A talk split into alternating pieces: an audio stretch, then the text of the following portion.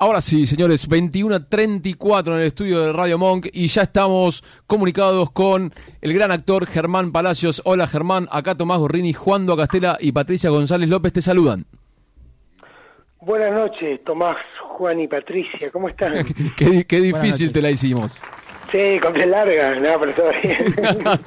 bueno, Germán, muchas gracias por, por atendernos. Queríamos, eh, queríamos hablar con vos porque encima los tres vimos la película. Acabamos de ver Franklin, Historia de un billete, y te queríamos preguntar, bueno, primero la, la, sensación de, de, volver al cine y, y también con con un producto de esta manera, con un elenco eh, casi estelar. Bueno, nada, ¿cuáles son tus sensaciones de, de, lo que fue Franklin? Bueno, qué bueno que la vieron. Este, la verdad que muy contento. A mí me gusta mucho hacer películas. Hmm. Mucho, mucho. Es, algo que, que, me apasiona. Y bueno, disfruté mucho de, de, de, esa historia y como vos decís, el elenco tan lindo que, que la película tiene. Así que ahora mismo estoy que me voy para Uruguay mañana temprano porque se estrena allá. Ah, mira. Así que viene bueno, ahí está haciendo su, su, camino Franklin, pero la verdad es que es una película que, disfruté mucho de hacer porque fue todavía en un momento de la pandemia cuando recién empezábamos a salir. Y, bueno, parecía imposible después de un año y medio estar guardados y, e inactivos. A mí me parecía imposible filmar una película que implica tanta reunión de gente y demás y sin embargo se pudo hacer con mucho protocolo y demás y no, no, hubo contagios, así que esa parte también fue, fue toda una experiencia. hablábamos, en, hablábamos en el corte sobre que, es una película que, que, que, lo principal es una historia, una historia sin tantas pretensiones, sino, sino contar eh, una historia, claro, contar bien una historia simple. Sí, viste como yo, a ver, no soy muy partidario de las críticas, pero a veces te las topás y las lees, ¿no? y la verdad que lees tantas cosas. Yo creo que la película, como vos bien decís, es una película que no tiene mayores pretensiones, que tiene un guion de, de dos eh, autores que son los hermanos Slavich, que hay gente experimentada en ese en el género, digamos, ¿no? Sí. Y que está concebida como un mero entretenimiento. Claro, claro. Después, bueno, si querés buscarle la quinta pata, se complica a veces, pero la verdad que creo que en ese sentido cumple porque no promete más de lo que no entonces me parece que eso está bien después hay gente que, le encuentra cosas obviamente he leído distintas cosas pero me parece que en general al, al, público le resultó entretenida y, y de algún modo creíble digamos no eh, Germán, ¿qué tal? Juan te saluda. Em, Hola Juan. ¿Cómo estás? Eh, interpretás a um, un boxeador, un exboxeador, eh, Correa. Este, primero, ¿qué, qué, te parece, qué te pareció el personaje, no sé, los códigos que tiene, la manera de hablar, todo lo que vos le diste? ¿Encontraste algún, algún tipo de atractivo particular en, en ese modo de ser tan, eh, no sé, tan calmado? Mira, a mí me parecía en principio que el rol no era para mí. ¿Por qué? Digamos, por lo que estaba escrito, estaba escrito como, como si te dijera, bueno, un personaje del, del interior, ¿no? Hmm este y sin ánimo de ofender a nadie como más este un morochazo viste sí. Más en la índole del estereotipo del boxeador. Claro.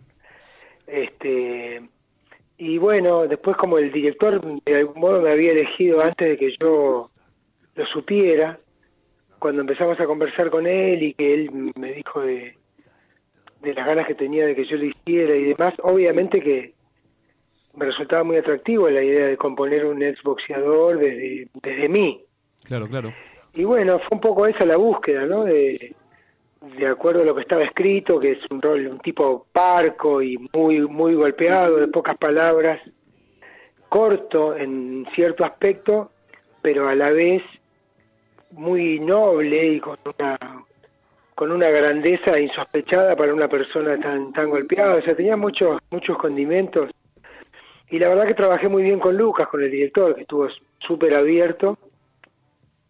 Y yo en lo personal traté de eso, de darle credibilidad y de no complicarla tampoco, ¿no? De tratar de darle eso, que fuera verdadero desde mí, que si me lo creo yo, está todo bien. Claro. Y hay otro condimento, Germán, que, que, quizás eh, la mayoría de la gente no, no, lo sepa, es que así como Correa eh, era boxeador, es deportista, vos fuiste un gran deportista y sobre todo eh, muy vinculado al handball. sí. ¿Qué, qué, qué queda de, en el deportista en, Germán Palacios? ¿Cómo, cómo nada, tu, tu relación con el deporte, cómo, cómo es?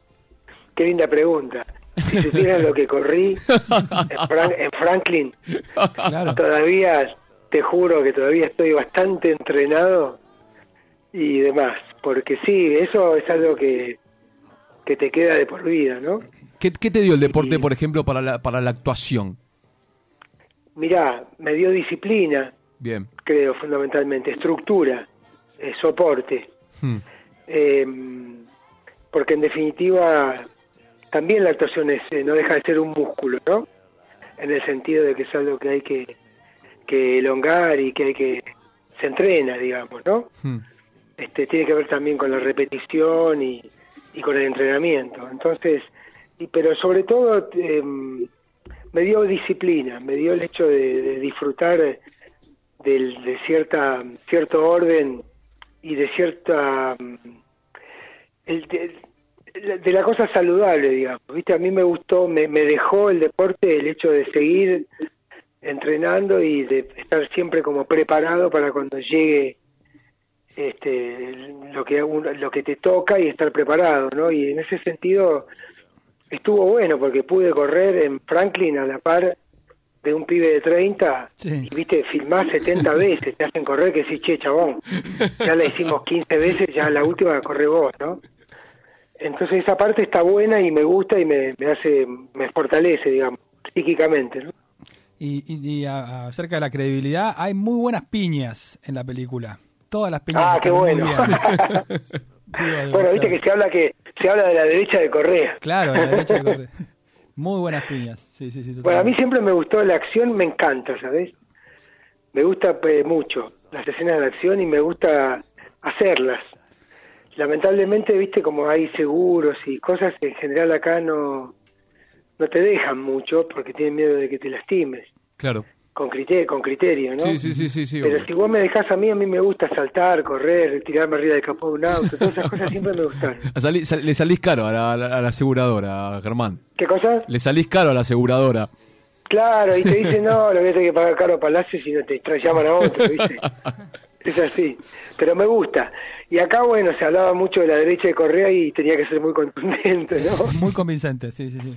Qué bueno. Estamos hablando, hablando con Germán Palacios. Germán, eh, bueno, además de, Franklin, también hay un, hay un retorno súper importante y está en boca de todos, que es el, regreso de, Art, aquella, aquella obra que fue furor durante fines de los 90, 2000, y bueno, vuelven ahora, vuelven en, ahora en la dirección, vos y, Darín, y un elenco también de, de, tres amigos que, que, son Maika Migorena, Fernán Mirás eh, y, Pablo y Pablo Echarri. Bueno, nada, ¿cómo es el retorno de, de, una obra de, de esta magnitud? Eh, si, si, había miedos, de, no sé, todo lo que puede pasar con cuando una obra así vuelve a la cartelera. Mira, en realidad lo que nos pasó con eso fue que cuando surgió la idea de de reponerla, eh, nos entusiasmó mucho. Ricardo y yo amamos esa obra. Hmm. Imagínate, le hicimos 12 años, ininterrumpidamente. Y entonces tenemos un, una pasión por la obra. Cuando surgió la idea de, de reponerla, nos agarró la pandemia en el medio. Entonces era imposible proyectar algo. Hmm teníamos que terminar de, pensar en un elenco, ¿viste? Fue muy difícil. Hasta que, bueno, los tiempos se fueron dando así, pandémicos, lentos. Claro, claro. Y, y sin saber, porque aparte no se podía proyectar nada. Las reuniones por Zoom eran ridículas, porque todo el mundo arriesgaba un futuro que nadie sabía. Bueno, lo cierto fue que cuando se completó el elenco, empezamos a ensayar por Zoom, que nos resistíamos, pero queríamos ganar tiempo. Y nos dio mucho resultado porque empezamos a, a trabajar con los chicos y sobre todo eh, a, adentrarnos en la obra. Y después cuando escampó y que permitió ya estrenarse, ahí nos pusimos a trabajar en el teatro y a ensayar con mucho ritmo, ensayamos casi tres meses antes de estrenar. Y estamos muy contentos, la obra está andando muy bien, ellos se llevan muy bien y están muy, muy contentos de hacer la obra.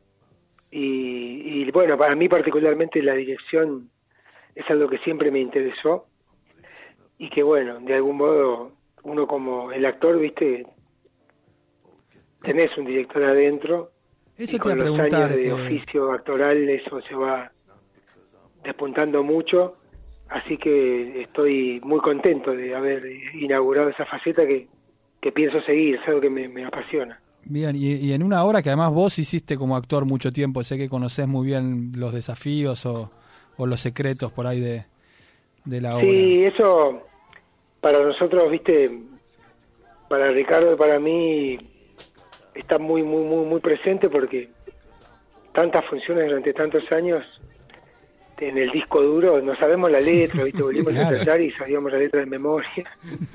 es raro, son muchos años, es un pedazo de vida, como digo yo, Sí, ¿no? sí, un montón. Pero muy lindo a la vez porque es algo inusual y, y que, te siga dando alegrías, es, es la verdad que es algo que está muy bueno, ¿no?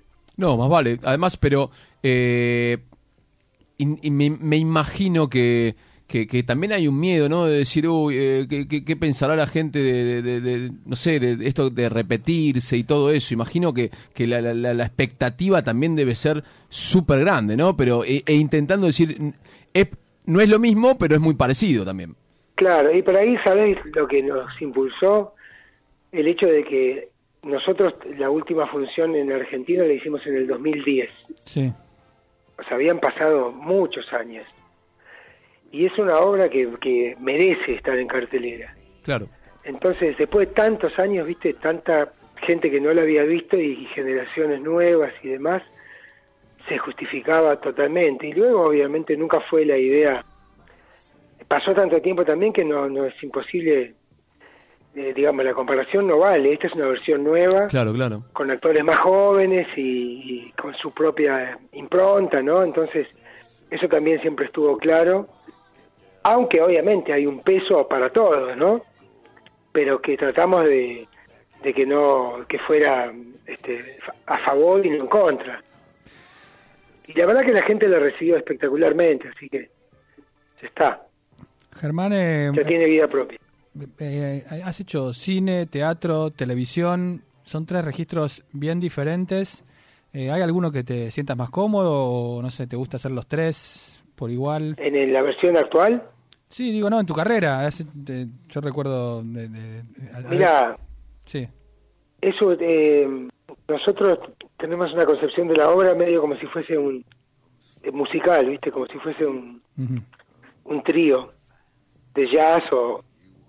Y bueno, y ahí son tres instrumentos que están sonando a la vez y estamos siempre tratando de que estén afinados, ¿viste? Claro. Lo- lo- ellos son tres actores con características muy distintas y que, que eso está bueno también porque hace que no se aburran porque están atentos el uno al otro claro, y es una comedia. y, y están bien para los roles, que era, viste, lo importante.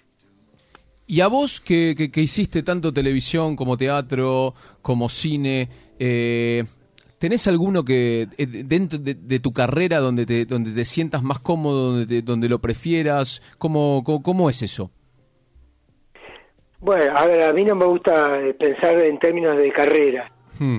¿viste? Me, me gusta pensar en términos más de, de, de trayecto, digamos, ¿no? Sí, Porque siempre digo, no, en realidad no voy a ningún lado, no, no, no quiero llegar primero tampoco.